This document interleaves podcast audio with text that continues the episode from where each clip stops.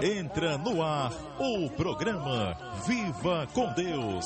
Apresentação: Pastor Lucas. E o pastor acolhe a ovelha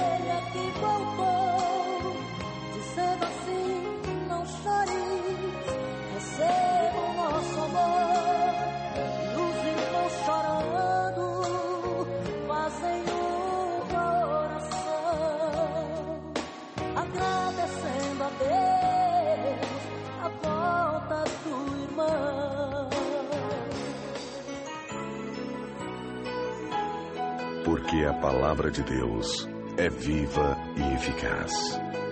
É mais penetrante do que espada de dois gumes e penetra até a divisão da alma e do espírito.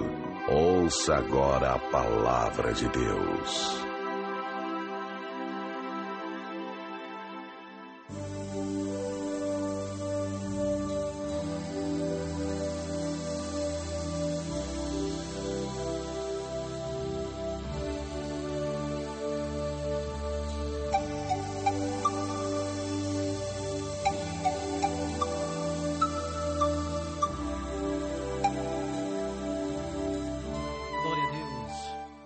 Do Senhor para todos os irmãos da Rádio Dimensão.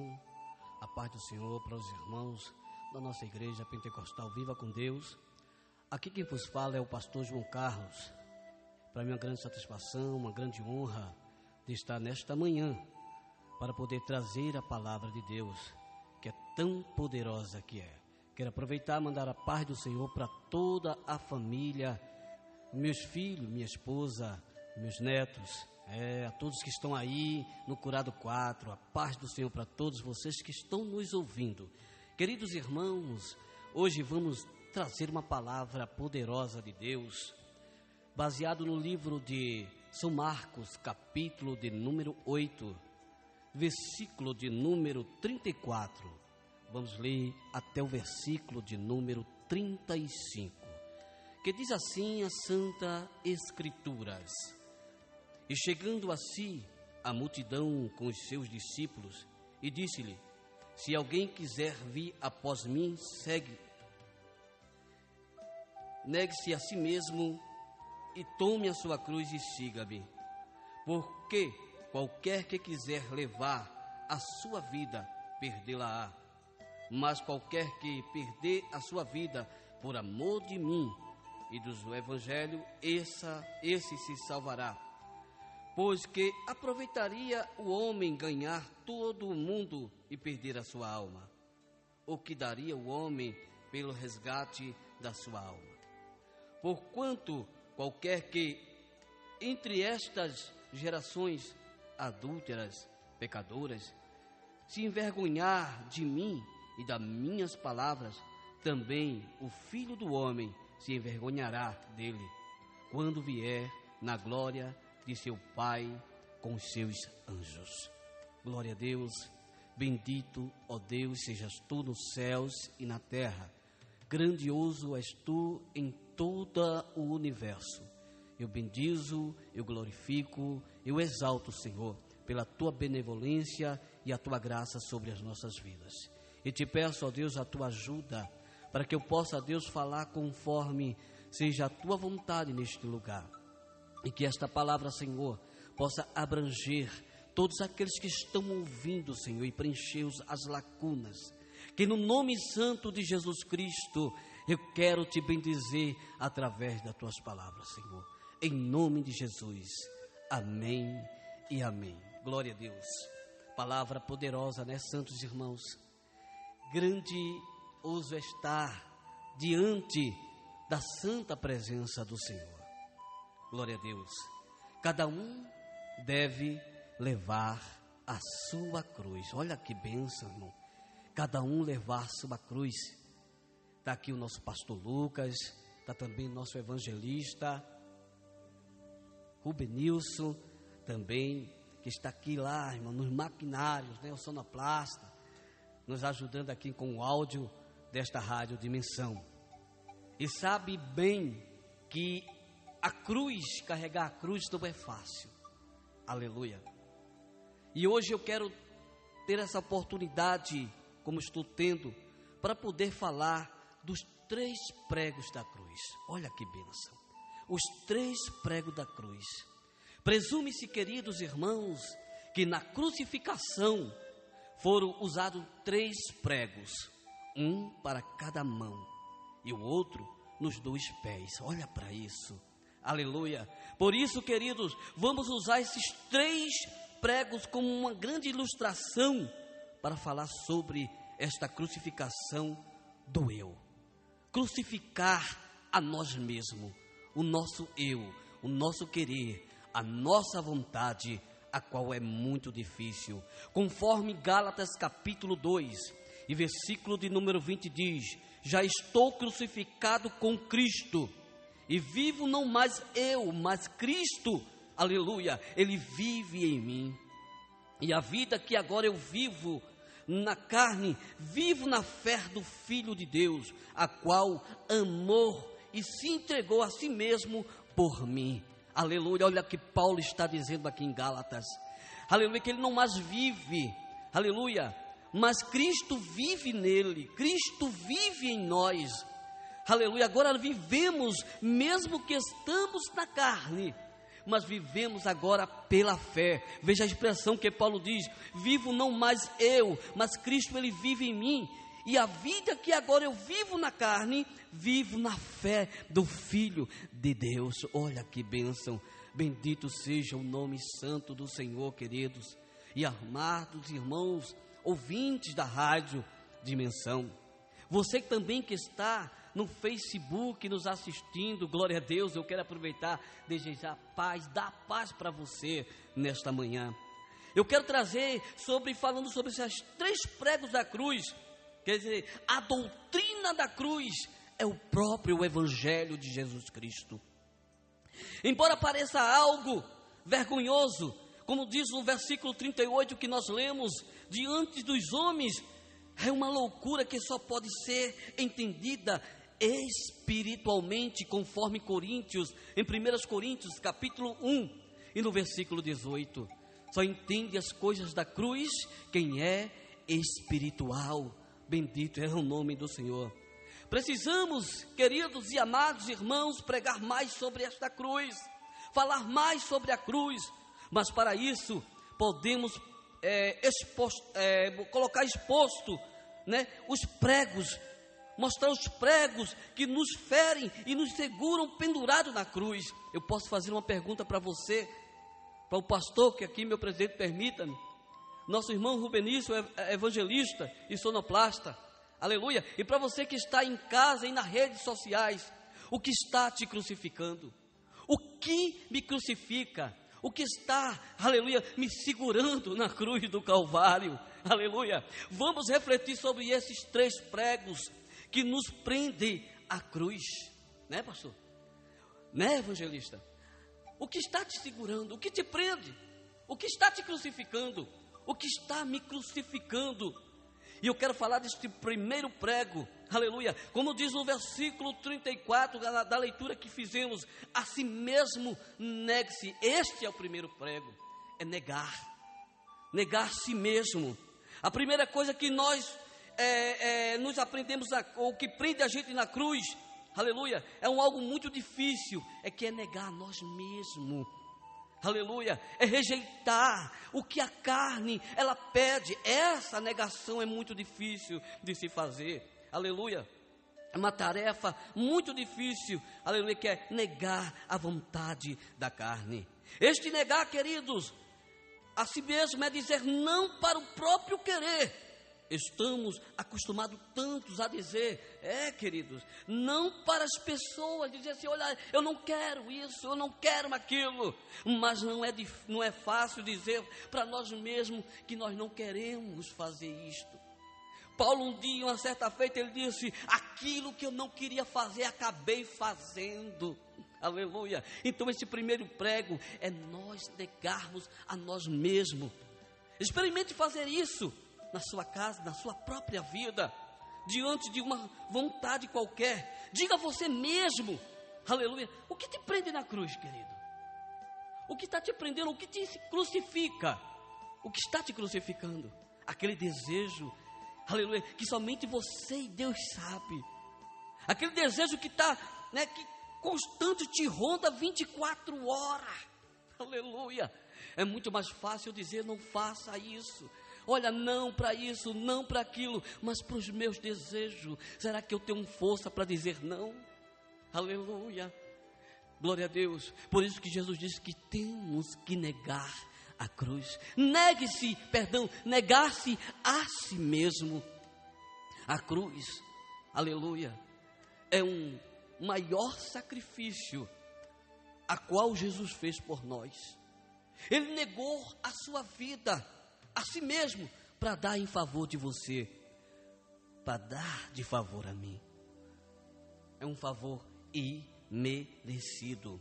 Conforme Marcos capítulo 14, versículo 38 diz assim: Vigiai e orai, para que não entreis em tentação. O espírito, na verdade, está pronto, mas a carne, ela é fraca. Olha para isso, pastor. Olha para isso, meu evangelista. Aleluia. A carne é fraca, o espírito toda hora está pronto.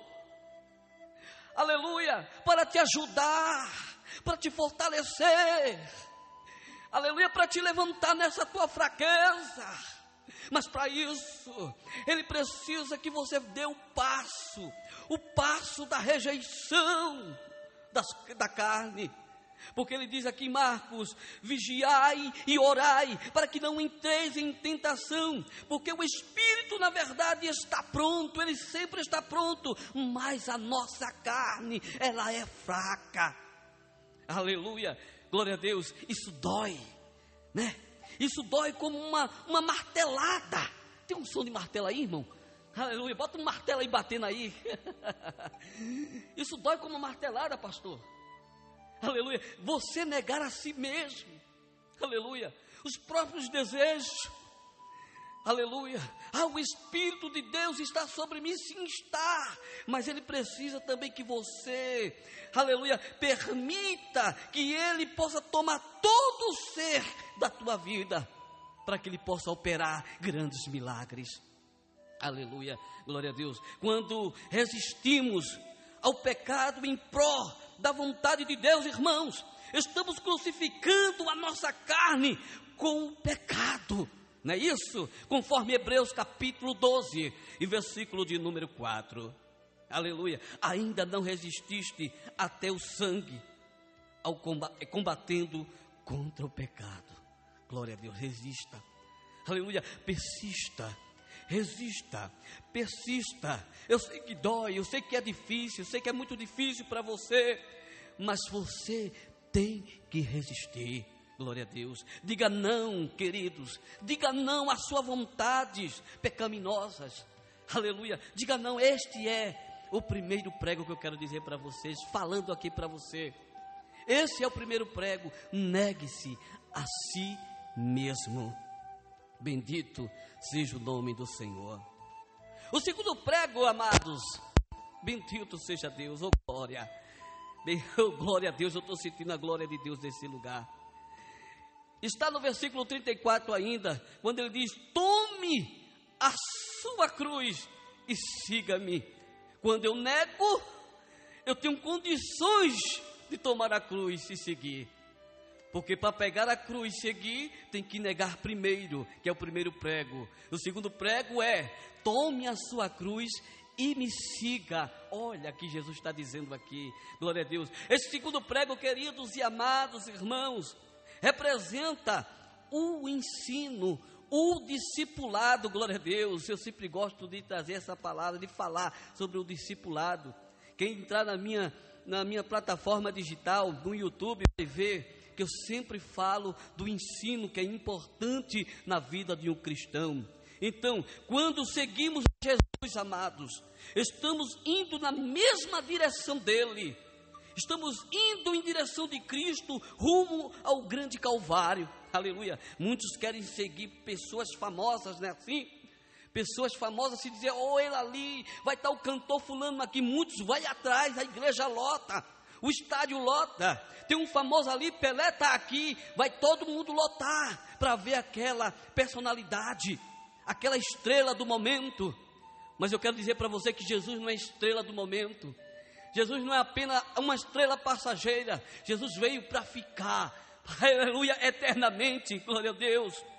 Aleluia. Mas seguir a um condenado como Jesus é difícil, não é, meu evangelista? Aleluia. Seguir um condenado como Jesus é muito difícil. Ele foi condenado. Isaías diz que ele se fez maldito por nós. Se ele se fez maldito por nós, aleluia, ele era um condenado. Seguir um condenado rumo à crucificação é algo que poucos fariam. Né? Contudo, Jesus foi à nossa frente, levando o peso do nosso pecado. Aleluia. Ninguém queria seguir, são poucos que querem pegar a cruz. Aleluia. Querem até o primeiro prego. Negar, disse eu que nego a si mesmo.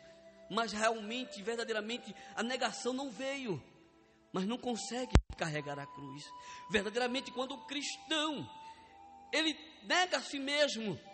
Um verdadeiro crente, o um cristão, não falo de crente, crente todo mundo é.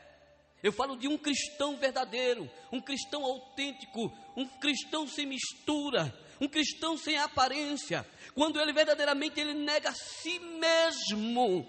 Aleluia. Glória a Deus, mesmo que a cruz seja difícil, aleluia, ele vai carregar até o fim, ele não desiste, ele não desaparece, ele continua carregando, mesmo sendo pesada. Glória a Deus, aleluia. Eu sei que muitas vezes você olha para a cruz dizendo que eu não aguento mais, ó Deus. Eu não suporto mais, Senhor, está muito pesado. A cruz da família, a cruz do casamento, a cruz do desemprego, está difícil, irmão. Eu quero te dizer, meu amigo, se tu verdadeiramente rejeitaste esta vida, aleluia, a cruz pode ser até pesada, mas o Espírito de Deus está contigo para te dar força para caminhar até o fim, aleluia, glória a Deus. Seguir, meu evangelista, significa repetir, aleluia, os mesmos atos, aleluia. Seguir é você repetir os mesmos atos de Jesus. E a mesma direção. Seguir Jesus, irmãos, estamos deixando de ir para onde queremos ir. Quando eu sigo Jesus, eu não vou na direção que eu quero, o que eu escolho. Porque eu estou seguindo Jesus, eu tenho que ir aonde Jesus está. Seguir os mesmos passos de Jesus. O que Jesus faria na situação que tu estás? Para para pensar um pouquinho. Bota tua mão na consciência. Entra no teu quarto e para agora para pensar. O que Jesus faria nessa minha situação? Eu tenho certeza que nessa reflexão que tu vai fazer no teu quarto, Deus vai te mostrar uma saída. Aleluia. Glória a Deus, porque Jesus sabia que a cruz era difícil, foi tão provável que ele pediu que afastasse a cruz dele, porque era um cargo muito difícil, era um fardo muito difícil. Pai, se for possível, afasta de mim este cálice, aleluia. Mas todavia, Ele pensou em você, todavia, Ele pensou em mim, todavia, Ele pensou na família, aleluia. Que seja feita a tua vontade. Aleluia. Porque a vontade não pode ser minha, tem que ser dele, tem que ser de Deus. Está difícil, a vontade é de Deus. Está difícil, a vontade é do Senhor. Bendito seja o nome de Jesus. Glória a Deus, por isso que temos que ir em direção, aleluia, aonde Jesus está. Em 1 João capítulo 2, versículo 6 diz: Aquele que diz que está nele, também deve andar como ele andou. Aleluia. Se você está com Ele, se você diz que está com Ele, tem que andar como Ele andou. E como foi que Jesus andou? Aleluia. Será que só foi mar de rosas? Aleluia. Porque aonde Jesus passou, só deixou pessoas com raiva. Aleluia. Entre aspas, deixou alguns inimigos que se levantaram contra para impedir a trajetória dele. É por isso que aqui em 1 João 2,6 diz: Aquele que diz que está nele também deve andar como ele andou. Ande como Jesus. Aleluia. Está sendo apedrejado, ande como Jesus. Está sendo criticado, ande que nem Jesus. Está difícil, ande que nem Jesus. Tome a tua cruz, ande que nem Jesus. Aleluia. Como Simão, né? Simão, um camarada que estava passando ali. Porque Jesus deu aquela caída com a cruz, que estava pesada, já lapiado pelos romanos. E resolveram agora botar Simeão, Simeão pegar aquela cruz, que era um sirineu, que estava seguindo na crucificação. E por isso teve que ajudar, levar a cruz de Jesus. Isso está lá em Lucas, no capítulo 23, versículo 26. Aleluia. Quando, quando seguimos a Jesus, irmão, estamos com os pés presos à cruz. Aleluia. E dela não podemos sair até que sermos ressuscitados por uma nova vida. Os pés têm que estar presos na cruz. Aleluia. Quer dizer, um sobre o outro. Aleluia. Temos que estar com os pés juntos. Aleluia, na presença do Senhor. Siga o exemplo de Cristo em tudo que você fizer. Siga esse exemplo em tudo, estou dizendo em tudo, em tudo, no relacionamento, no seu quarto, em tudo, em tudo. Siga o exemplo de Jesus, aleluia, em tudo que você fizer. Glória a Deus. Queridos, vamos falar agora do terceiro prego, aleluia. Está no versículo 35 e 36. Olha isso, olha só o que diz: Porque qualquer que quiser salvar a sua vida, perdê-la-á. Mas qualquer que perder a sua vida por amor de mim e do Evangelho, esse salvará.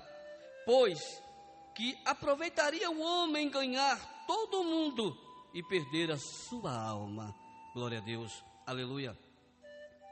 Amados, essa terceira martelada, aleluia, é uma das mais dolorosas, queridos.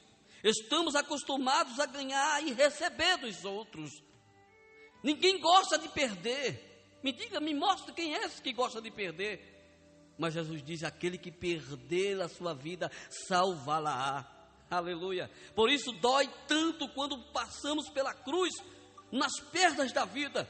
Contudo, queridos, é preciso perder para ganhar, conforme diz Filipenses, capítulo 2, versículo 7 ao versículo de número 9, que diz assim: Mas aquilo que a si mesmo, tomando a forma de servo, fazendo-se semelhante a homens, e achando na forma de homem, humilhou-se a si mesmo, sendo obedi obediente até a morte e morte de cruz. Olha que é isso, irmão. Pelo que também Deus o exaltou sobremaneira e lhe deu um nome que é sobre todo o nome. Aleluia. Toda honra e toda glória seja dada ao nome do Senhor. Ele negou a si mesmo, irmão. A mão perfurada, acredite, queridos, a mão perfurada pelo prego de, de, da perda não tem força para assegurar as suas opiniões. Não é isso, pastor? Imagine, agora, pare o que você estiver fazendo por alguns segundos e, e comece a imaginar uma mão vazada. Será que ela teria força para sustentar alguma coisa? Sustentar algum peso? Não. Ela está ferida. Ela está sem mobilidade. O nervo foi perfurado. E toda a mobilidade foi tirada daquela mão. Ela não vai ter força para segurar. Aleluia. Glória a Deus. Não tem força para segurar qualquer coisa com a mão vazada. Tudo se é, escorre pelas feridas. Assim nos sentimos quando perdemos alguma coisa. Aleluia. É difícil negar a cruz. Aleluia. É difícil negar esta vida, perdão. Aleluia. E pegar a cruz e tomar a cruz e seguir Jesus. Não é fácil. É uma tarefa muito difícil para um cristão. É uma tarefa para as pessoas que olham assim que o evangelho para ele parece ser vergonhoso. Mas, aleluia, a doutrina da cruz é o próprio Evangelho de Cristo. Aleluia. Quando passamos pela crucificação, irmão, abrindo a mão de qualquer coisa, porque Jesus abriu as mãos para perfurar. E cada martelada que dava no prego, ele lembrava de você, ele lembrava de mim, ele lembrava da família, aleluia, glória a Deus, ele lembra até de você, que está nos ouvindo, que não é, não é evangelho, está numa dependência terrível. Deus está me mostrando aqui que Deus ele quer te livrar dessa dependência terrível. Mas você tem que negar-se e deixar que o Espírito de Deus te ajude a vencer, porque um dia você, é com você que eu estou falando nesta manhã, você, aleluia, estava neste lugar onde eu estou, meu Deus do céu estava pregando, e por fraqueza da carne, você voltou para esta vida que você está. É com você que Deus está falando. Deus tem propósito na tua vida nesta manhã, queridos. Mas é neste momento, irmão, que os nossos braços, aleluia, estão abertos para Deus. Quando eu abro e crucifico, os pregos entram na mão, meus braços estão abertos para Deus para recebê-lo. Conforme Colossenses capítulo 2 e versículo 12. Não importa o que você perdeu, e sim o que ganhará na ressurreição. Aleluia. Glória a Deus. O que foi que você perdeu? Aleluia. O que foi que você perdeu? Essa pergunta no ar. O que foi que você perdeu? Não é nada o que você vai ganhar, é muito mais. Aleluia. Também Coríntios 4, 1 Coríntios 4, 14, se você quiser ler em casa. Para ganhar, irmão. Pastores que estão aqui, vocês que estão em casa, que estão na rede social, para ganhar é preciso perder. Não deixe a tua cruz. Não deixe a tua cruz. Os pregos na cruz não seriam suficientes para prender Jesus. Temos a ciência disso. Nem mesmo para matá-lo o que prendeu ali foi o seu amor, o amor dele por nós, pelas almas que o faz, o que fez ele morrer voluntariamente por nós. Isso está lá em João 10 e 18. O que nos prende esta cruz, queridos, são estes pregos, porque foi os pregos que prenderam Jesus. É estes pregos que faz negar-se, seguir. Aleluia glória a Deus, é os pregos da negação de si mesmo e de seguir Cristo e perder as coisas deste mundo. Talvez o que possamos por, ou, ou, que passamos por estas coisas, ficamos mais presos à, à nossa cruz. Passamos toda coisa, que é uma cruz da tua vida.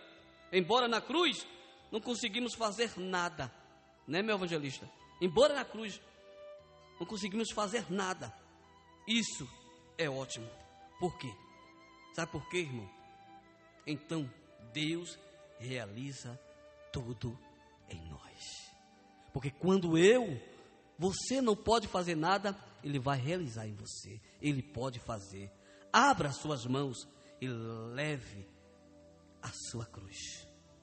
Abra as mãos de tudo deste mundo, eu quero te dizer mas leve a tua cruz até o fim. Que Deus continue te abençoando, que esta mensagem possa ter falado contigo neste dia. Meu nome é Pastor João Carlos. Muito feliz de estar aqui com vocês, por esta oportunidade que o pastor abriu para mim de estar aqui. Mas te dizer uma coisa: Jesus te ama e tem plano na tua vida. Fica com Deus e até a próxima, em nome de Jesus.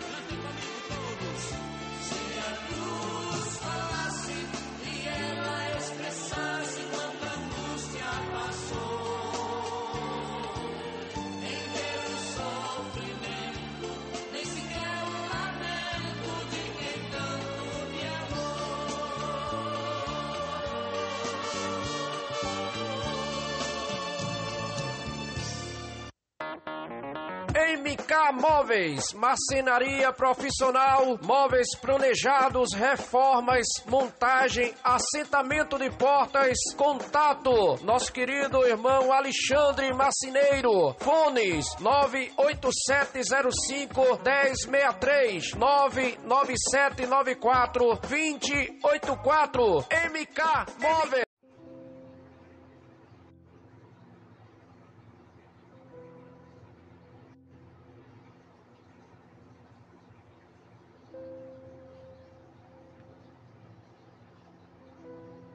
Olá, meus amigos, irmãos, a paz do Senhor Jesus Cristo, toda honra e toda glória seja dada ao nome do Senhor, seja bem-vindo, todos vocês, ao nosso podcast Deus no Controle. Hoje estamos trazendo, vamos trazer uma mensagem, é, vamos falar sobre o domínio próprio, né, irmão? O mal que eu não quero fazer, esse eu continuo fazendo.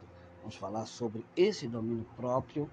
Então, queridos, nos segue aí no nosso canal do YouTube, Deus no Controle, hashtag Deus no Controle. Você bota D maiúsculo, você vai encontrar lá o meu canal do YouTube e também na minha página no Facebook, que também é Pastor João, Deus no Controle. Você bota lá que vai sair tudo lá para vocês em nome do Senhor. Mas eu quero dizer para vocês que eu, tô, eu estou trabalhando mais no canal é, do YouTube. Eu trabalho mais no YouTube do que no próprio Facebook. Então, querido, veja só. Abra a tua Bíblia aí no livro de eh, Romanos, capítulo de número 7, versículo de número 8, versículo de número 14 ao versículo de número 25. Vamos lá em nome de Jesus, né? Porque bem sabemos que a lei é espiritual, mas eu sou carnal, vendido sobre o pecado, porque o que faço não aprovo Pois o que eu quero, isso não faço, mas o que aborreço, isso faço. E se faço o que não quero, concito com a lei que é boa. De maneira que agora já não sou eu que faço isto, mas o pecado que habita em mim. Porque eu sei que em mim, isto é, na minha carne, não habita bem algum. E com efeito, o, que, o querer está em mim, mas não consigo realizar o bem porque não faço o bem que quero, mas o mal que não quero, esse faço. Ora, se eu faço o que eu não quero, já eu não faço eu, mas o pecado que habita em mim.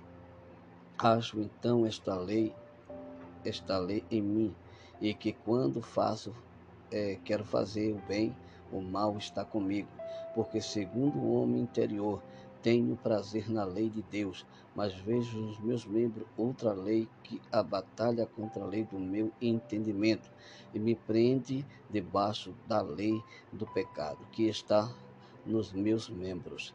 Miserável homem que eu sou, quem me livrará do corpo desta morte? Dou graças a Deus por Jesus Cristo, nosso Senhor. Assim que eu mesmo, com entendimento, sirvo a lei de Deus, mas com a carne, a lei do pecado. Então, queridos irmãos, fizemos essa leitura aqui para a gente é, poder adentrar dentro desse assunto, né? Falar sobre o domínio próprio, o mal que eu não quero fazer, e se eu continuo fazendo, palavras do apóstolo São Paulo, né, irmão?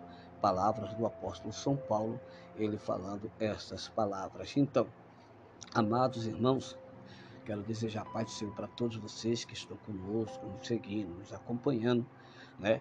Vou também já enviar para o meu youtuber. Então, amados, queridos, é, este assunto que é, o assunto né, que Paulo está tratando nos versos 14 e 25, né? Que assunto, né, irmão? É um assunto poderoso esse que Paulo está tratando nestes versos 14, né, ao versículo 25, né? A luta de um incrédulo com o pecado ou a luta de um crente com o pecado, não é verdade? Então, você veja aí, né? A, a, a, é, será que é essa a luta, né? A luta de um incrédulo com o pecado ou a luta de um crente com o pecado, né? Então nós vemos que esta é uma pergunta muito difícil e por isso os estudantes, os estudiosos da Bíblia, estão divididos na resposta desta pergunta. Alguns acreditam que um crente não pode falar como Paulo, quando ele diz: Eu sou carnal, vendido como escravo ao pecado. Veja só o que Paulo fala, né? No versículo 14. Aí, além disso, ele praticamente confessa que peca regularmente e até compulsivamente. Então, o que eu quero fazer, eu não faço, mas o que eu, e, o que eu não quero, este eu faço. É, está aí arrolados no versículo 15. Pois o que faço não é bem, né? não é o bem o que desejo, mas o mal que não quero fazer, esse eu continuo fazendo no versos 19. Então, você veja aí uma relutância é, nesses comentários que Paulo fala sobre a luta constante entre a carne e o espírito, né? Vivemos no corpo, irmão, corruptível, né? Temos, estamos no corpo corruptível. Por isso que lá embaixo no versículo 25, se você for ler neste capítulo 7, você diz, vê que Paulo diz: Dou graças a Deus por Jesus Cristo, nosso Senhor, assim que eu mesmo, com o entendimento, sirvo a lei de Deus, mas como a carne, a lei do pecado. Mas se você vê mais versículo mais assim, aí fala, no versículo 24: Miserável homem que sou, quem me livrará do corpo desta morte? Para aí, eu vejo que Paulo está dizendo: quem vai me livrar do pecado, do corpo desta morte, né? no versículo 24, me livrará do corpo desta morte. Quem vai me livrar? Então, Paulo, ele está nessa relutância, então, irmão. Muitas vezes passamos por esses conflitos, né?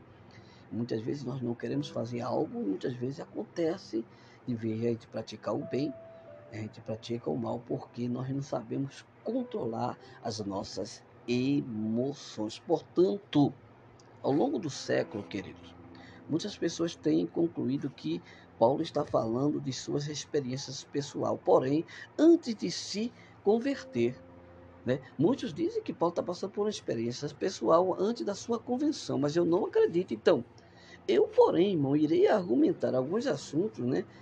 É, argumentar com evidência no texto que Paulo está falando na sua experiência pessoal e pós-conversão.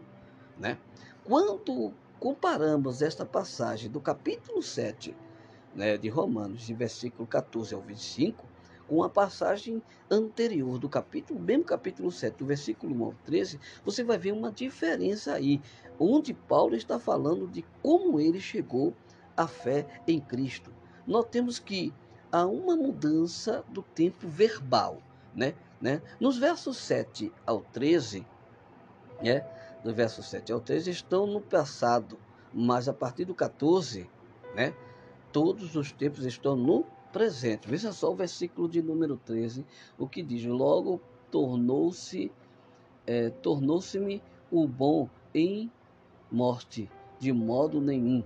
Mas o pecado, para que se mostrasse pecado, operou em mim a morte pelo bem, a fim de que Paulo é, pelo mandamento, o pecado se fizesse excessivamente maligno. Então, Paulo aí, ele está dando uma expressão totalmente diferente. Ele fala assim, que, que está nesse versículo 13, que está totalmente no passado. Mas a partir, como eu estava dizendo no versículo 14, todos os tempos estão no presente. Então, uma leitura bem superficial já iria dizer que Paulo, queridos, está falando do seu presente, né, do seu agora. Então, Paulo se deleita na lei de Deus, ele diz: No íntimo do meu ser tenho prazer na lei de Deus. Você vai ver isso no versículo 22. E depois passa a dizer que o pecado, no entanto, está a trabalhar dentro dele. No entanto, em outras partes, ele diz: a mentalidade da carne é inimiga de Deus, porque não se submete à lei de Deus, nem, nem pode fazê-lo. Olha só, a mentalidade da carne é inimiga de Deus, porque não se submete à lei de Deus, nem pode o fazê-lo. Este texto, amados, é, nega categoricamente que haja possibilidade qualquer, né, é, é, incrédulo se deleitar na lei de Deus, né?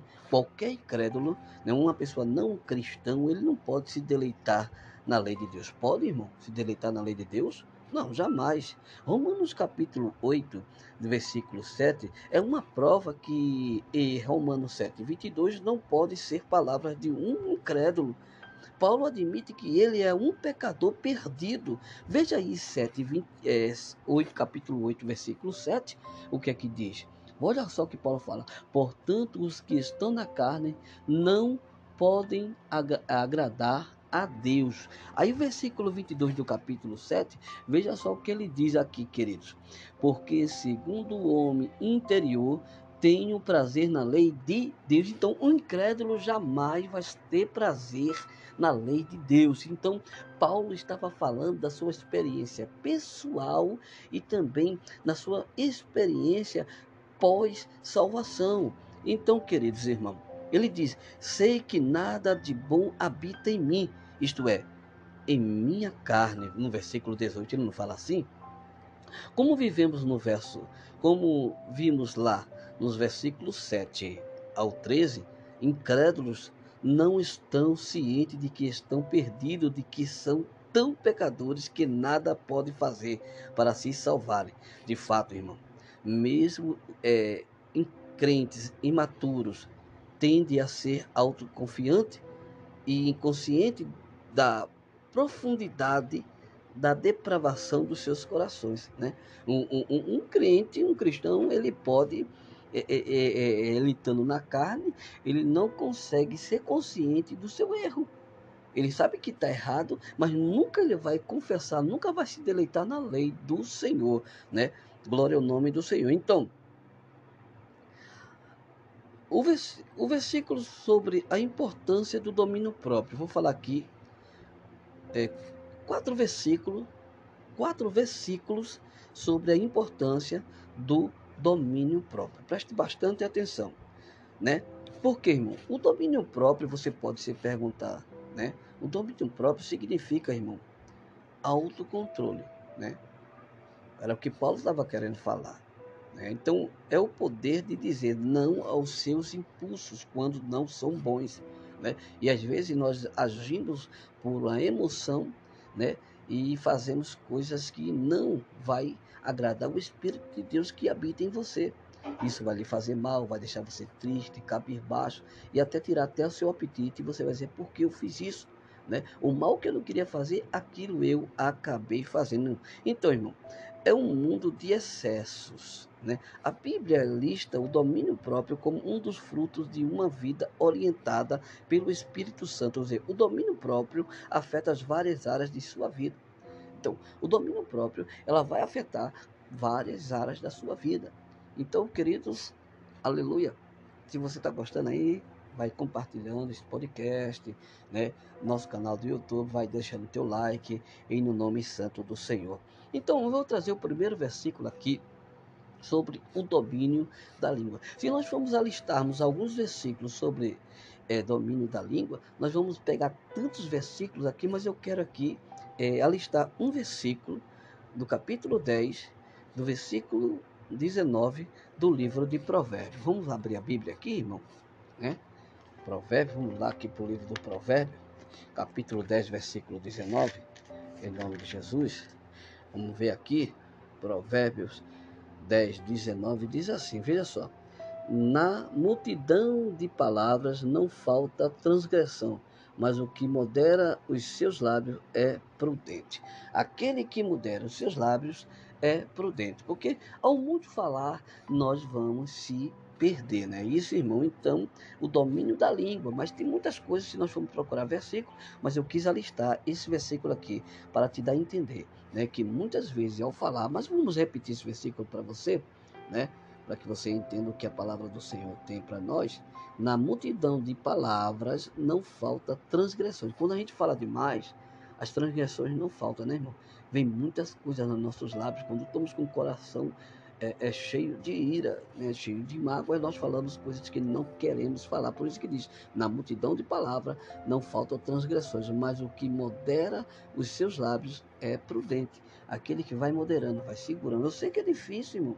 Alguém está lhe afrontando e você está ali comendo calado. Eu sei que é difícil, mas temos que saber dominar. Não é fácil, irmão, se dominar. Tem que estar com o Espírito Santo. Então, A Bíblia diz que a língua, irmão, é, é muito perigosa, difícil de dominar, ela causa muitos problemas, né? Então, o domínio próprio ajuda a ter sabedoria para manter a boca fechada. Quando você quer dizer que algo não devia, muitas brigas podem ser evitadas com, com um pouco do domínio da língua. Quando nós começamos a dominar, então temos que ter bastante cuidado para dominar. Vamos falar do versículo 2? é, vamos falar da, o segundo é, é, é, domínio, né, que é o domínio do desejo. Isso aí tem derrubado muitos crentes, viu? né? 1 Tessalonicenses 4, 3 ao 5. Vamos ver aqui, primeiro livro de Tessalônica, né? Que Tessalonicenses fala para a gente aqui no nome de Jesus. Primeiro livro de Tessalonicenses. Os irmãos vai perdoando que eu estou aqui procurando na Bíblia, viu, irmão? Eu estou aqui, glória a Deus, louvo a Deus pela tua vida, louvo a Deus por você estar aqui. Se você está gostando, vai compartilhando nesse podcast com os irmãos aí. Em nome de Jesus, vamos fazer essa obra do Senhor crescer. Olha lá, visita o nosso canal do YouTube. Isso, amado. Não deixa lá de visitar o canal do YouTube lá, hashtag Deus do Controle. Lá temos mensagens, lá temos tantas coisas, irmão. Temos ilustrações bíblicas, né? Temos muitas ilustrações bíblicas lá. Temos louvor também. Temos estudos da palavra de Deus no meu canal do YouTube. Hashtag Deus no controle. Capítulo 4 de 1 Tessalonicenses, versículo 3 ao versículo de número 5. Veja só o que diz. Aleluia. Porque esta é a vontade de Deus, a vossa santificação, que, os vo, é, que vós abstenhas da prostituição, que cada um de vós saiba possuir o seu, seu, é, o seu vaso em santificação e honra, não é, na paixão da concupiscência, como o gentil, que não conhecem a Deus. Ele fala para quem é conhecedor de Deus, né? Paulo está é, é, tá falando aqui em Tessalônica para quem é conhecedor de Deus, para quem conhece Deus, que nós não devemos desonrar os nossos vasos, os nossos corpos, né, irmão? Não, entre, não entrando na devassidão, na de, depravação moral, né? Ele fala sobre isso no versículo 5, veja só, não nas paixões da concupiscência como os gentios, que não conhecem a Deus, mas nós cristãos conhecemos a Deus, temos que ter cuidado para que o nosso vaso, o nosso corpo seja santificado em espírito e em verdade, né, irmão? Nós, irmão, eh, não somos animais irracionais, né? Nós não somos, somos racional. Então, com a ajuda de Jesus, podemos, irmão, dominar os nossos desejos sexuais. Ele nos ajuda a escolher o caminho correto e a, a encontrar a alegria no casamento de maneira saudável. O domínio próprio evita a destruição dos nossos corpos, dos nossos relacionamentos. Glória a Deus. Isso é um pouco até às vezes chega até a ser polêmico em algumas igrejas em falar sobre isso. Alguns aceitam é, a relação sexual é, de várias as formas, né? Glória a Deus. Mas o quarto de um crente não, é lugar santo. Deus fez somente uma entrada e uma saída, né? E muitos é, querem depravar o seu corpo. Então vamos ter bastante cuidado, vamos zelar com o nosso corpo espiritual. Esse é o domínio do desejo. Né? Eu sei, vem aquele desejo, aquela vontade. Tá difícil, mas luta, vença, vença, combata esse pecado que está matando você espiritualmente. Vamos para o terceiro ponto, né? O domínio da ira. Esse tem acabado com gente, né, irmão? Com muitas pessoas. O domínio da ira. Meu Deus do céu, é muito forte, né? É, falar de ira, irmão, é falar de coisas muito sérias, né? Muitas pessoas não sabem controlar sua ira. Veja aí Efésios capítulo 4, versículo 26 e 27. Efésios capítulo 4, versículo 26 e versículo 27 para a gente meditar. Vamos lá, vamos você meditar e deleitar na palavra do Senhor. 26 e 27, que diz assim: Irai-vos e não pequeis, não se ponham o sol sobre a vossa ira não deixe lugar ao diabo. Para aí, irmão, não deixe lugar ao diabo. Olha, vamos repetir esse versículo. Irai-vos e não pequeis. Não se põe o sol sobre a vossa ira. Não deis lugar ao diabo. Então é isso aí. A ira, irmão, tem dominado. Então, quando a gente se irá, não é pecado você irar. Ele está dizendo aqui, irai-vos, mas não pequeis. Então, como é que eu peco irando se eu iro? Se eu, se eu fico irado. Mas como é que a minha ira se torna um pecado? Ele diz assim: não, não esconda os vossos, a vossa ira abaixo do sol. Vamos lá? Vamos lá aqui em nome de Jesus Cristo, né? Repetir esse versículo para você no livro de Efésios 4, 4 e 26. Olha só o que diz: Irai-vos e não pequeis, não se ponha o sol sobre a vossa ira. Então, antes que você irou, antes de o sol se pôr, alguns dizem assim, antes que der 24 horas, vai lá e pede perdão ao teu irmão. Antes que o sol se ponha, vai lá e peça misericórdia, peça perdão ao teu irmão. Então, a partir do momento quando você ira-se com o irmão por um, talvez uma calúnia que ele te fez, talvez por um algo que ele te fez, um mal que ele te fez, né?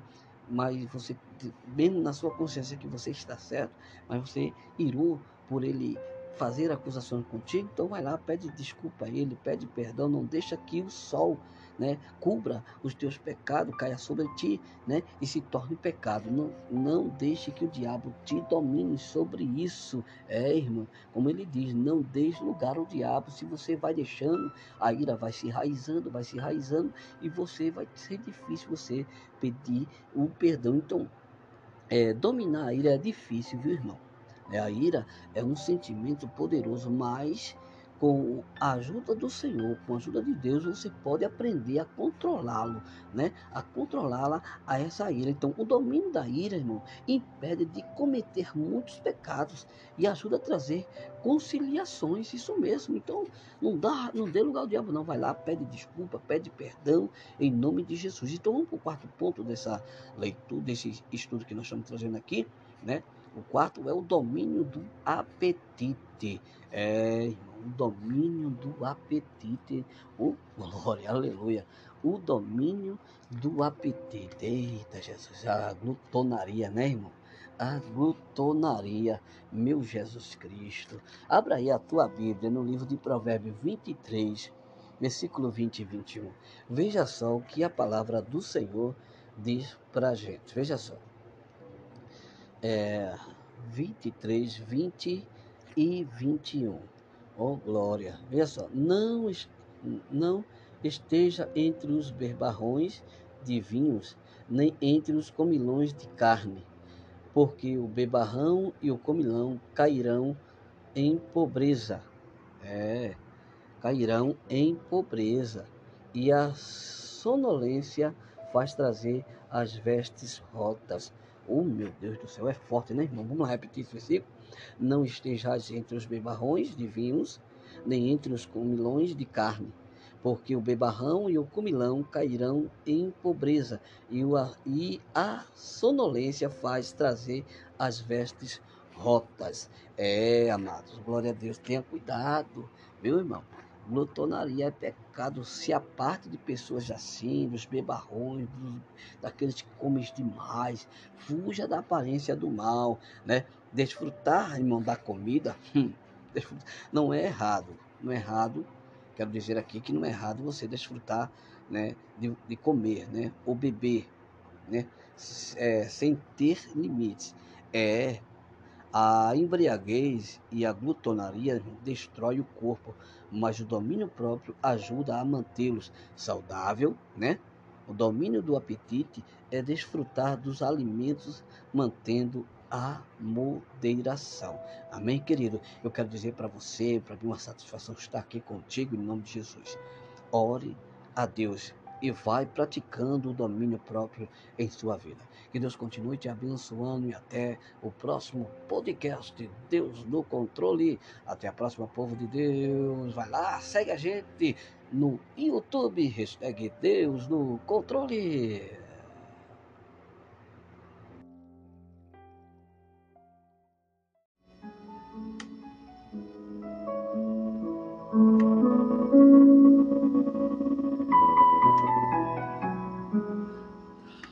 Olá, meus queridos irmãos, a paz do Senhor Jesus Cristo. Honra, glória, louvor e majestade seja dado ao santo e excelso nome de Jesus Cristo.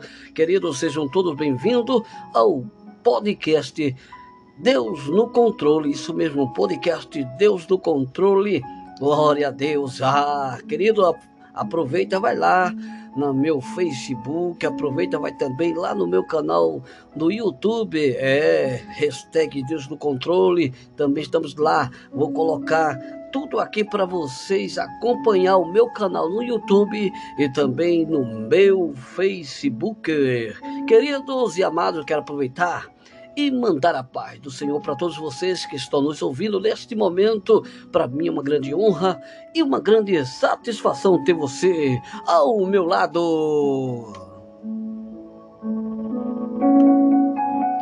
Olha aí esse belo fundo musical. É, não pare, Midian Lima. É, querido, não pare.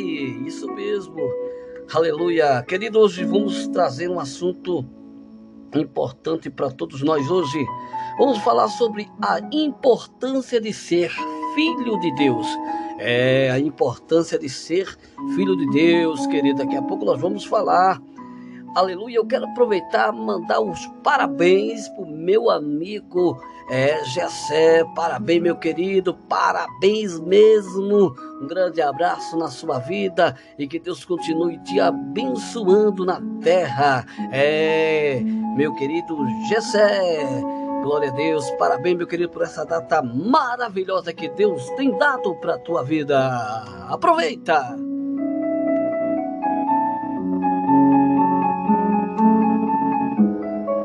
E aí, meus irmãos em Cristo, tudo bem? Hoje nós vamos falar sobre a importância de ser filho de Deus. Abra, aproveita aí, abre a tua Bíblia no livro de 1 de João, capítulo 3, versículo de número 1, para a gente meditar na palavra do Senhor hoje.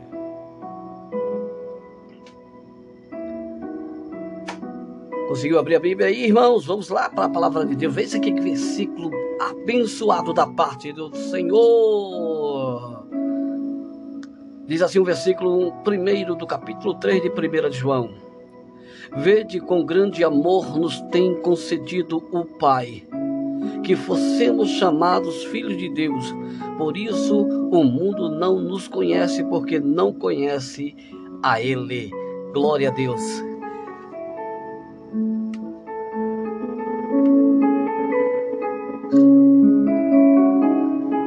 Bendito seja o nome do Senhor. Que versículo maravilhoso, né, irmãos? Um versículo que fala profundamente, né, e mostrando quão grande é importante ser filho de Deus, né? O mundo não sabe disto. O mundo não conhece, sabe por quê? O mundo ainda não conhece a Deus. É como o versículo mesmo disse aqui, né, irmão? É como o versículo disse: ah, que vede com grande amor nos tem concedido o Pai que fossemos chamados filhos de Deus. Por isso que o mundo não conhece, porque não conhece a Ele.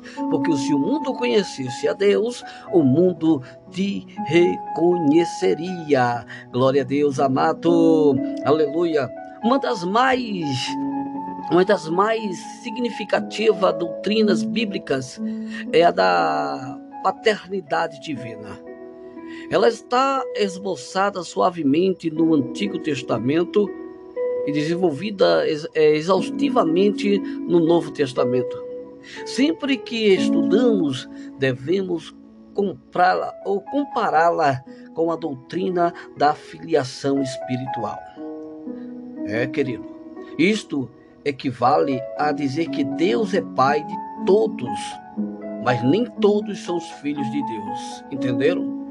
Deus, só, Deus somente tem um filho legítimo, e este filho legítimo é o Senhor Jesus Cristo. Nós somos, amados, convidados a ser seus filhos por adoção. E este estudo hoje que eu quero trazer para você, que eu quero abordar esta, é, é, esta importante questão: como ser filho de Deus? Como eu posso ser filho de Deus? Vou falar em três pontos. Primeiro ponto, né, os três passos para alguém se tornar filho de Deus. Né? Vou falar sobre crer no nome de Jesus. Segundo, receber adoção, né, a adoção oferecida por Jesus. E também, no terceiro ponto, vou deixar deixar a vida de pecado. Glória a Deus. Queridos e amados irmãos, os três passos para alguém se tornar filho de Deus. Esses três passos. E posto que cada um ser humano nascesse neste mundo como criatura de Deus, convém investigar nas Escrituras as possibilidades e as condições para alguém se tornar filho ou filha de Deus. Aleluia. Primeiro que eu quero dizer nessa, neste momento, né, nesse primeiro, é crer no nome de Jesus. Essa é a importância de ser filho de Deus. Você tem que crer no nome de Jesus. Aí você pode dizer assim: como ser filho de Deus? Como eu posso ser filho de Deus? A partir do momento quando você crer no nome de Jesus. Se você for lá para o livro de João, capítulo 1, né? No livro de João, capítulo 1, versículo 12, veja o que a palavra do Senhor diz para a gente, João, capítulo 1, e versículo de número 12, né? Aleluia. É, é tremendo essa palavra do Senhor. Veja só, mas a todos quantos o receberam de Deus, receberam, deu-lhe o poder de serem feitos filhos de Deus, aos quais creram no seu nome. Vamos repetir? Mas todos quantos receberam deu-lhe o poder de serem feitos filhos de Deus, ao que creram no seu nome. Se você ler o versículo mais acima, que é o versículo 11, diz assim: Veio para o que era seu, e os seus não o receberam, né? Glória a Deus. Para que eu possa ser filho de Deus, né? talvez você possa estar se perguntando como eu posso ser filho de Deus. Para ser filho de Deus, irmão, absolutamente é necessário crer em Jesus. Jesus é o Filho unigênito de Deus. E os que alcançam o, o privilégio também vi, é, vi, virem a ser filho de Deus. O são é, é, por adoção unicamente e filiação de Jesus pode garantir a nossa salvação, né? Por isso que eu digo que é, é, Jesus é o Filho unigênito do Senhor, de Deus, os que alcançam os, é, os privilégios também vieram a ser filho de Deus, ou são por adoção. Unicamente a filiação de Jesus pode garantir a nossa, a nossa, aleluia. No segundo ponto que eu quero trazer aqui, conforme diz o livro do Gálatas, no capítulo de número 4, no versículo 4 ao 5, livro de Gálatas 4, 4 e 5, né? Que a palavra do Senhor é tremenda Gálatas capítulo 4, no versículo 4 e versículo, ao versículo 5. Veja só. Mas vindo a plenitude dos tempos, Deus enviou seu filho, nascido de mulher, nascido sob a lei, para remir os que estavam debaixo da lei, a fim de receberem a adoção de filho. Quer dizer que somos é, é, adotados por Deus pelos nossos pecados que nós cometemos, né? Receber a adoção oferecida por Jesus, conforme Gálatas diz. Adoção, queridos, é um instrumento legal que nos transfere para a real família de Deus. A partir de então, todos os direitos nos são ortogados mediante tão maravilhosa adoção. Isto ocorre no instante em que o Espírito Santo nos permite espontaneamente chamar a Deus de Pai. Oh, que maravilha! Somos adotados por Deus. Não eram dignos de ser chamados filhos de Deus. E hoje eu posso dizer: eu sou filho de Deus. Glória ao nome do Senhor. No terceiro ponto, deixar a vida de pecado. Para ser filho de Deus, tem que abandonar todas as práticas que pecaminosas e carnais, né, queridos? Né?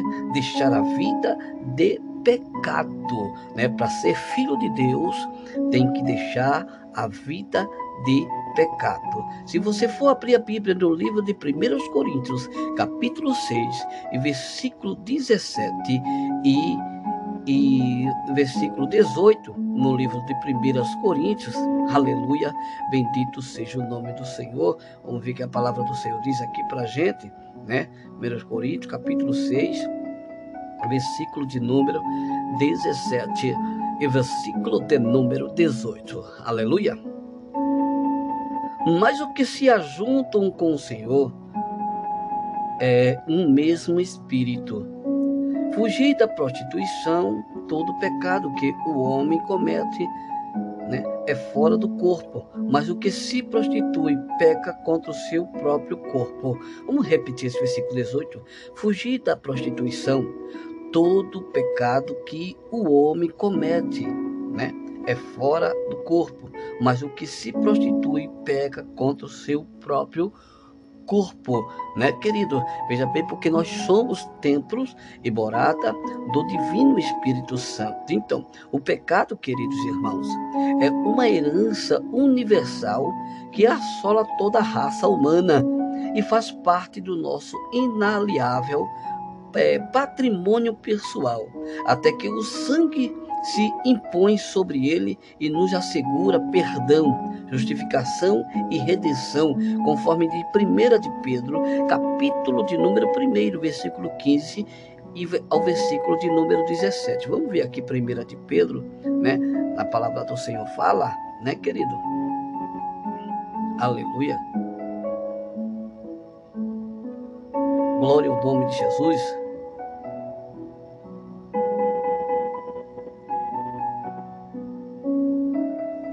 Ver aqui que a palavra do Senhor diz aqui, 1 de Pedro, capítulo 1, versículo 15 ao versículo 17. Mas como é santo aquele que vos chamou, sede vós também santo em toda a nossa maneira de viver. Porquanto escrito está, sede santo porque eu sou santo. E se, invo é, e se invocais por Pai aquele que, sem a acepção de pessoas, julga segundo a obra da carne, né? Segundo a obra da carne, carne, né? A obra de cada um, perdão. Andai em temor durante o tempo da vossa peregrinação. Né? Vamos repetir o versículo, né? Vamos ver o que, que diz. Se invocais por Pai aquele que sem acepção de pessoas julga segundo a obra da carne, um ainda em temor durante o tempo de vossa peregrinação. Bendito é o nome santo do nosso Senhor e Salvador Jesus Cristo. Aleluia. Temos que abandonar toda a prática carnal, porque somos filhos de Deus. Né? Se eu sou verdadeiramente filho de Deus, eu tenho que abandonar todas as práticas carnais que, né, que às vezes nos rodeia, né, que tenta nos consumir, nos destruir. Então, para eu ser filho de Deus, eu tenho que abandonar as práticas carnais. Você pode ler 1 Coríntios capítulo 6, versículo 17 e 18, e também 1 Pedro capítulo 15, capítulo 1, versículo 15 ao versículo de número 17.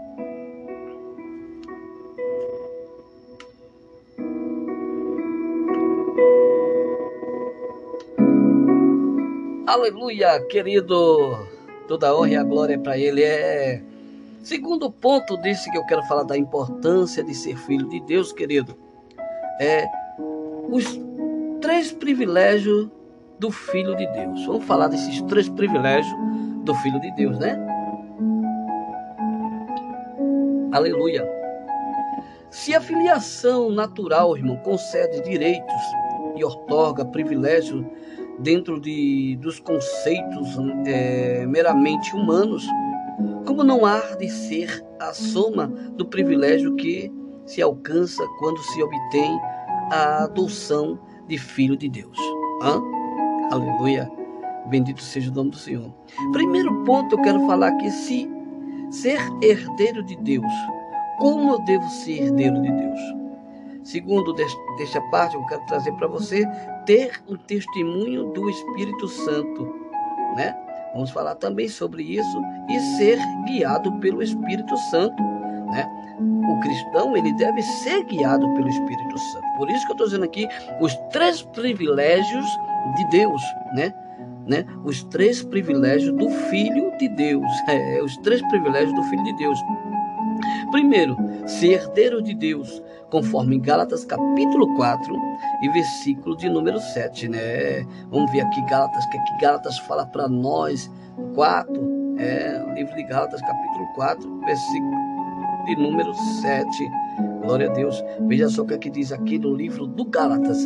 Assim que já não és mais servo, mas filho, e se és filho, é também herdeiro de Deus por Cristo. Aleluia. Bendito seja o nome do Senhor. Vou repetir de novo esse versículo. Versículo bom a gente repete, né? Assim que já não és mais servo, mas filho, e se és filho, é também herdeiro de Deus por Cristo. Oh, bendito é o nome santo do Senhor de Jesus de Nazaré. Aleluia.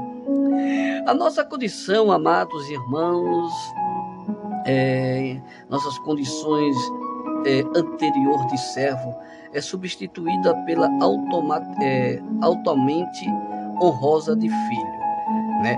Eu não era servo, eu quando era servo, agora sou filho. Então, é, a, o servo é substituído pela altamente honrosa né, de ser filho.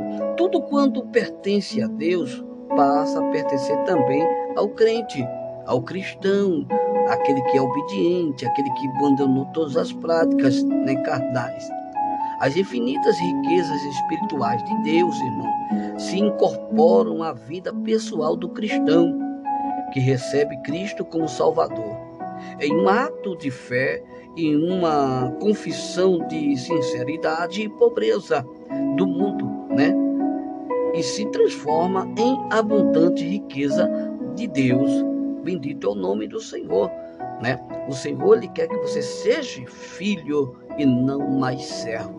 Aleluia. Se você é filho de Deus, você tem toda a herança que Deus tem para você. Aleluia. Nesse segundo ponto que eu quero trazer aqui, falar sobre os três privilégios de Deus, falamos do primeiro privilégio, vamos falar do segundo privilégio de Deus, é ter o testemunho do Espírito Santo, né, querido? Então, quando eu falo aqui de privilégio, né, os três, o, três privilégios do Filho de Deus, então, o primeiro privilégio do Filho de Deus que eu falei agora, eu vou falar agora do segundo privilégio de um Filho de Deus. Veja só, quando você é filho de Deus, né, irmão? Cremos na doutrina e da Trindade e cremos na constituição triuna do homem, né? Espírito, alma e o corpo. Torna-se um alto privilégio do crente ter o testemunho do Espírito de Deus em seu próprio espírito. O Espírito Santo é o espírito de adoção posto que ele atua no céu e na terra. Ele recebe o testemunho do Pai e o, o transmite aos nossos corações. Oh, glória a Deus. No terceiro privilégio de um filho de Deus, né, é ser guiado pelo Espírito Santo. Conforme diz Romanos capítulo 8 e versículo 14, né, queridos?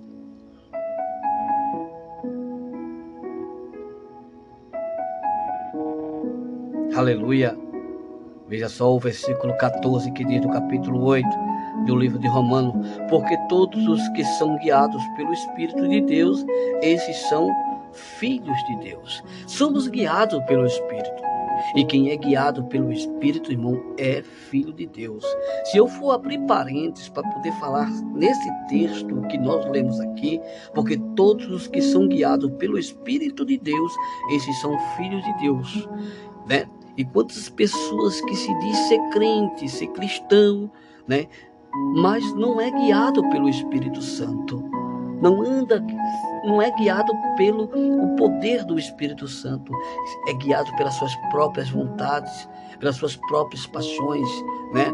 Mas o privilégio de um cristão, irmão, o privilégio de um cristão, né, é de ele ser guiado pelo Espírito Santo do Senhor, porque todos que são guiados pelo Espírito de Deus, esses são chamados filhos de Deus. Se você é guiado pelo Espírito de Deus, você é filho de Deus. Toda a honra e a glória é para o Senhor. A vida, amados, A vida sem Deus é de absoluta é, desorientação. Isso mesmo. E tal solidão no, momento em que nos tornamos seus filhos, passamos a ser dirigidos, guiados, ajudados e confortados pelo seu Espírito Santo. Não pode haver maior privilégio que este, né? Isto, irmão. Não pode haver outro privilégio além disto, querido. Aproveita aí, compartilha com alguém este podcast. É, também vai estar lá no nosso canal do YouTube. Isso mesmo. Hashtag Deus no Controle. Todos vocês que são membros do nosso canal do YouTube. Deus continue abençoando todos vocês. É, querido. Isso. Então, irmão, nesse terceiro ponto do que eu quero falar aqui sobre a importância de ser um filho de Deus. Aleluia. Oh, irmão, como é importante ser um filho de Deus, irmão. É grandioso. Então, as três responsabilidades de um, do filho de Deus. Existe responsabilidade para um cristão. Para quem é filho de Deus, existe responsabilidade, irmão. É sumamente sabido, irmão, que a cada privilégio corresponde um dever, não é isso? Então, a cada direito corresponde a uma responsabilidade. Quais são as principais responsabilidades de um filho de Deus? Né? Quais são né, as responsabilidades principais de um filho de Deus? Vocês sabem? Né? Primeiro, irmão, imitar a Deus. É, é esta responsabilidade que nós temos que tomar. Né? Eu vou falar nisso conforme diz Efésios capítulo 5 e versículo 1. É, no livro de Efésios ele fala sobre isso, irmão, no capítulo 5, é do versículo 1. Veja só o que é que diz no livro de Efésios. Ser depois imitadores de Deus como filhos amados. Somos imitadores de Deus. Somos imitadores de Cristo, irmão. Nós somos imitadores de Cristo. Aleluia. Temos que ser, você tem que ser. É essa é responsabilidade que temos que ser. Nesse primeiro ponto que eu quero falar aqui, que é imitar a Deus, conforme diz Éfesos capítulo 5, no versículo 1. Deus, querido, é um supremo padrão de todos os cristãos o modelo eterno ou modelo externo de todos os seus filhos, os quais são por ele exortados e se espalharem em suas palavras, né? E atos, né? As palavras e atos são espalhadas, né? E por isso que nós temos que dar exemplo para que sejamos todos felizes aqui na terra. Como seus filhos, é o nosso dever imitá-lo em tudo quantos nos sejam possível, principalmente seguir os passos do seu bendito Filho Jesus em seu ministério terreno. Aleluia. E nesse segundo ponto, do que eu quero trazer aqui para vocês sobre as três responsabilidades do filho de Deus. O segunda responsabilidade de um filho de Deus, quem quer ser filho de Deus, é viver em pureza. É, quem quer ser filho de Deus tem que viver uma vida pura diante de Deus. Em primeiro livro de João, no capítulo 3, o versículo 2, né? Primeiro livro de João, no capítulo 3, o versículo 2, veja só o que, é que diz a palavra do Senhor né, amados, agora somos filhos de Deus e ainda não é, é manifesto o que havemos de ser, mas sabemos que quando ele se manifestar, seremos semelhante a ele, porque assim como é, o veremos. Assim como você é, assim nós vamos ver o Mestre. Bendito seja o nome do Senhor. Glória a Deus, amados. Aleluia.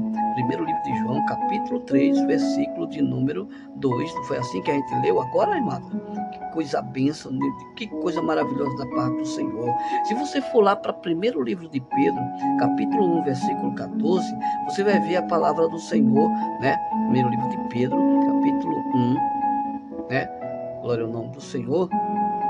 E versículo 14, né? Vamos ver aqui, primeiro de Pedro, versículo 1 e 14 a palavra do Senhor. Que é que veja só que a palavra do Senhor diz aqui é tremendo, é forte, irmão.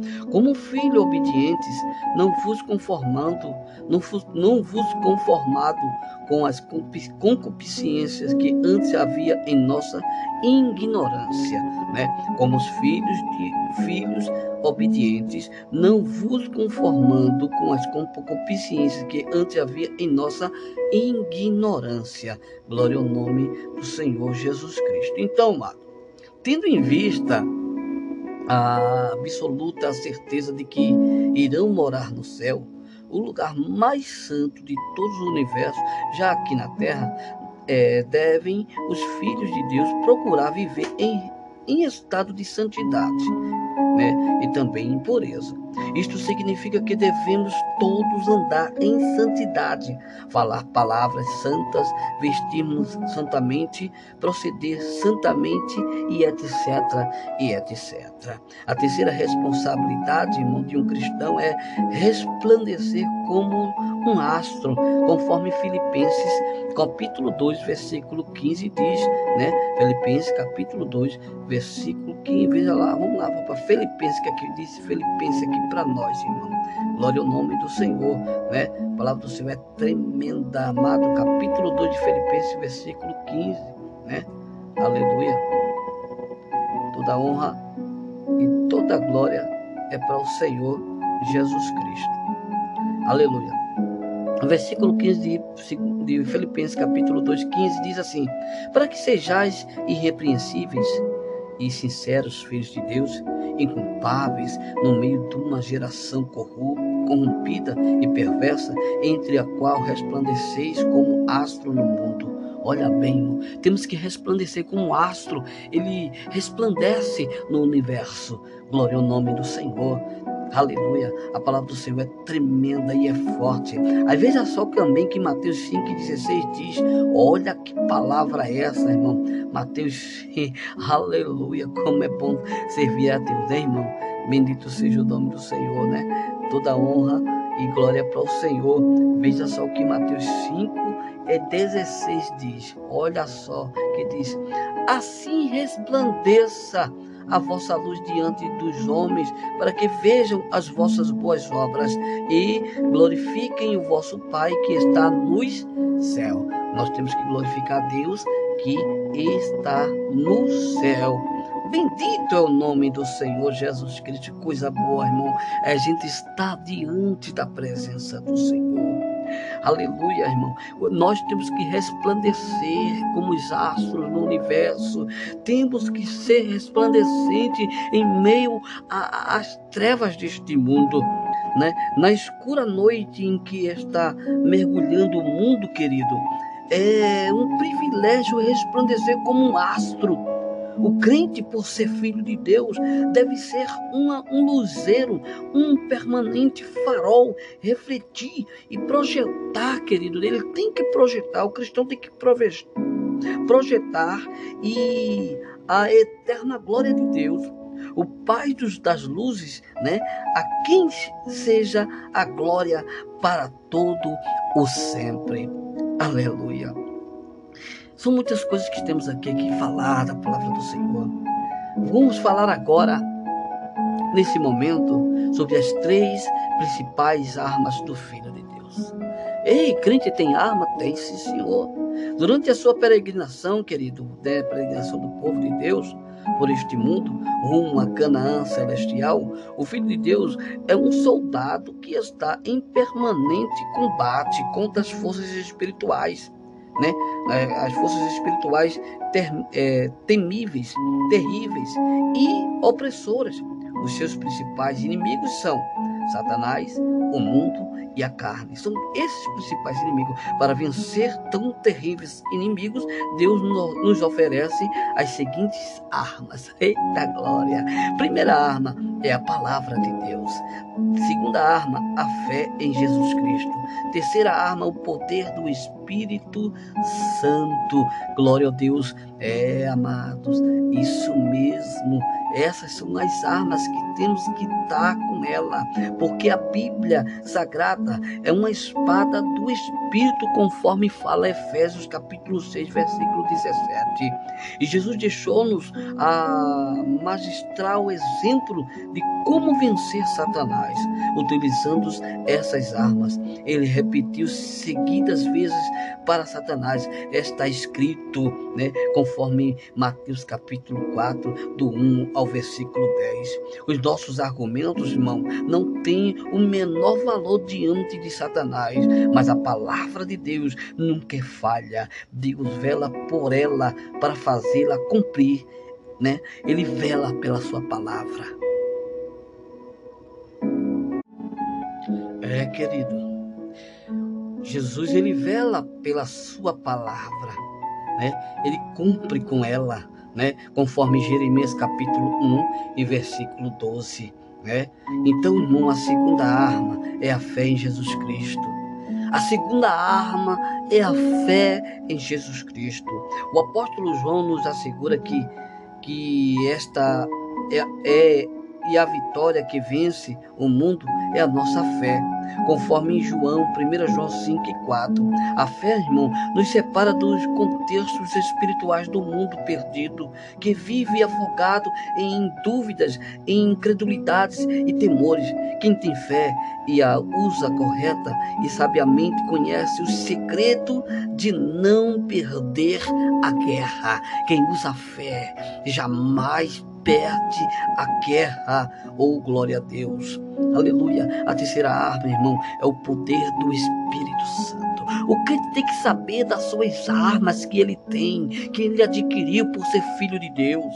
Né? O grande conflito do espírito contra a carne jamais resultará vitorioso se deixarmos de contar com a plenitude do Espírito Santo. Permita o Senhor, o nosso Deus, que cada um de nós sinta um desejo irreprimível de ser cada dia mais cheio do Espírito Santo. E assim possa ser considerado um herói na casa de Deus. Deus faça de nós filhos realmente vencedores, absolutamente vitoriosos né? Conforme os Coríntios, capítulo 15 e versículo de número 57, né, irmãos? Aleluia. Que diz assim, né? Aleluia.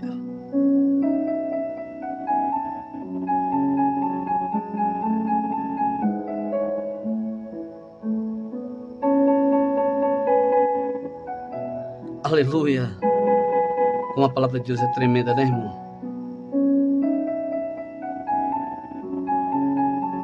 Olha aqui que diz aqui a palavra do Senhor, 1 Coríntios 15, 57. Mas graças a Deus que nos dá a vitória por nosso Senhor Jesus Cristo. É, irmão, é Ele que nos dá a vitória. É o Senhor, não é ninguém, não é prefeito, não é presidente, não é teu amigo. Não, o que te dá vitória é Jesus. É Ele quem te dá a vitória. A conclusão que eu quero trazer para nesse dia abençoado. Valorizemos cada vez mais o fato de sermos filhos de Deus através do Senhor Jesus Cristo. Concluo com essa palavra para você. Aleluia. Valorize quem você é. Valorize o Cristo que está contigo. Valorize o Espírito Santo que sempre te ajuda a vencer as batalhas espirituais. Eu sei que não é fácil ser filho de Deus, mas se você crer, o Senhor te salvará. Até a próxima no nosso podcast Deus do Controle e também hashtag Deus do Controle no canal do YouTube e no nosso Facebook Pastor João Deus do Controle. Fica com Deus e a paz do Senhor, povo lindo do Deus vivo.